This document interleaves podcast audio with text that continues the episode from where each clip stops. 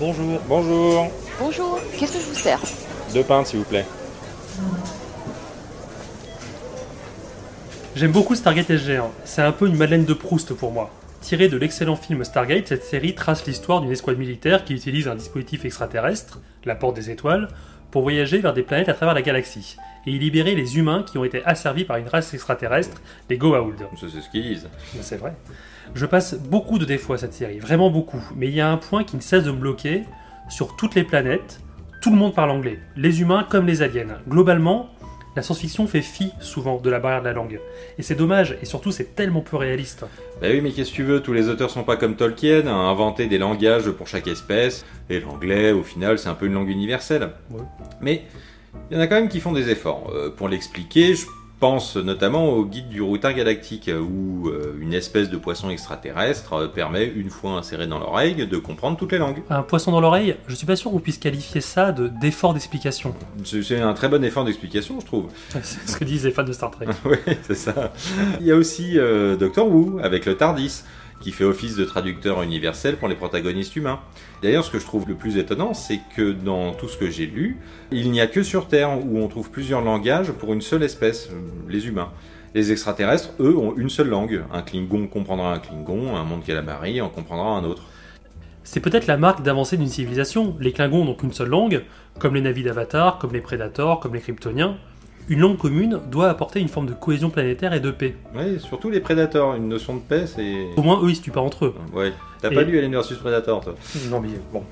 Sur Terre, il y a encore beaucoup de différences et de conflits, mais je pense que l'utilisation de l'anglais, ou plutôt du globish, c'est l'anglais global, comme langue véhiculaire, est un vrai outil de pacification.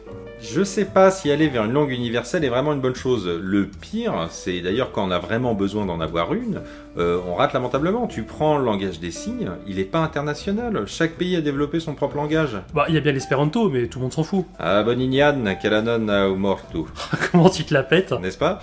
Mais euh, quelques romans ont déjà abordé le sujet. Euh, Mon premier, euh, bon, c'est pas de la SF, euh, c'est l'Ancien Testament, avec la Tour de Babel. Ouais, j'aime bien la mettre fan aussi. Ouais, bon, euh, Dieu punit les hommes en leur faisant parler des langues différentes pour éviter qu'ils travaillent de concert. Et en matière de science-fiction, tu prends, excuse-moi de me répéter encore, 1984, la novlangue est une langue universelle, mais qui a pour but d'aliéner le peuple plutôt que de le tirer vers le haut. Euh, C'est pas pareil, la novlangue, c'est un outil de propagande et d'asservissement, c'est pas une langue naturelle. Imposer ou créer une langue est un moyen efficace d'exercer un pouvoir. Jack Vance le décrit parfaitement dans un de mes livres préférés, Les langages de Pao. Pao est une planète homogène et pacifiste qui n'a qu'une seule langue. Donc ce n'est pas un panda. Non, c'est une planète. Et régulièrement, elle se fait piller par des raids de pirates. Le dirigeant va demander de l'aide pour protéger sa planète, et la solution viendra d'un érudit, Palafox. Celui-ci crée trois langages sur la planète. Une langue rapide et brutale qui donnera naissance à une caste de guerriers. Un langage tout en nuances, tout en couleurs pour donner naissance à des diplomates et des commerçants. Et un langage précis et descriptif pour créer des ingénieurs et des techniciens. L'idée, c'est qu'on pense de la manière dont on parle.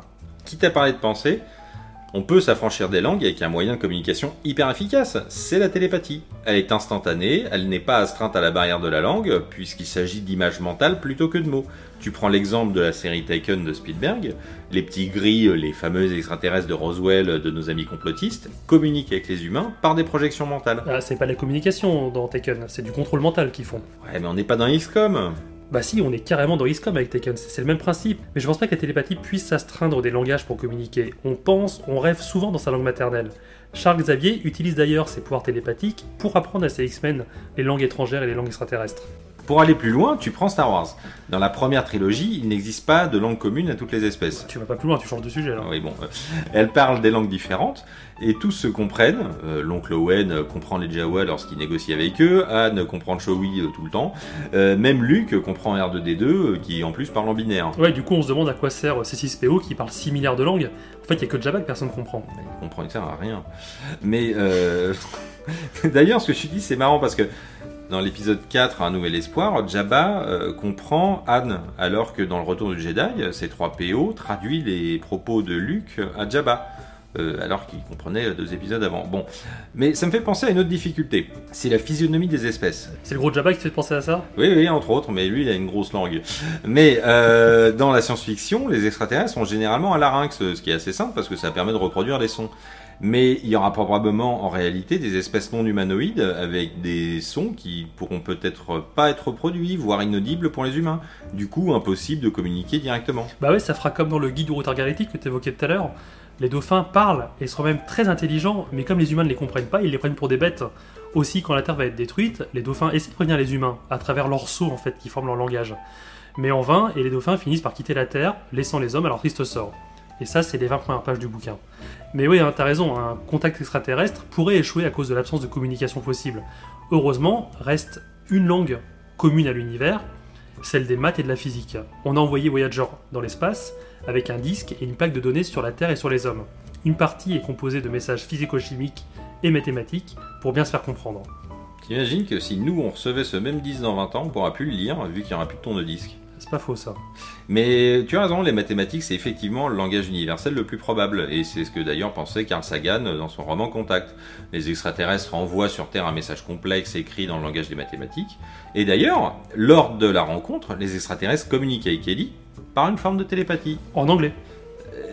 par image mentale. Oui, mettre des messages où ils parlent anglais. Ouais, bon, arrête. Euh, autre langage commun, c'est la musique. Tu prends Rencontre du troisième type, où les extraterrestres communiquent via une série de notes avec les humains. Ah, la musique, c'est qu'une forme de mathématiques en fait. Et le problème de Rencontre du troisième type, c'est que c'est pourri comme film. Ouais, alors cet argument est non recevable. Mais euh, pour revenir sur...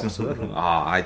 Pour revenir sur Terre, on finira bien par tous se comprendre. Les traducteurs automatiques de Google ou de Microsoft euh, sont encore à leur balbutiement, mais ils sont en route. Et on se comprendra tous. Mais au final, je sais pas si ça sera un réel bénéfice. La communication est la clé pour cohabiter. Mais est-ce qu'en se débarrassant de la compréhension d'une langue étrangère, on ne se débarrasse pas aussi de la compréhension de la culture de ceux qui la pratiquent? L'alternative, c'est que le langage du futur soit pas une langue unique, mais un mélange de langues. Dans Firefly, tous les humains parlent anglais, mais parsèment leur langue d'expression chinoise, souvent pour jurer d'ailleurs.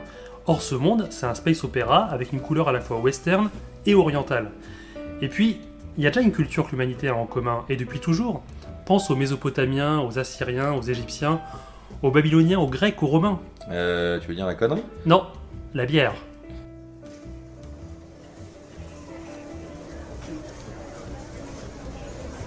On va fermer, je vais devoir vous encaisser. C'est pour moi. Merci beaucoup.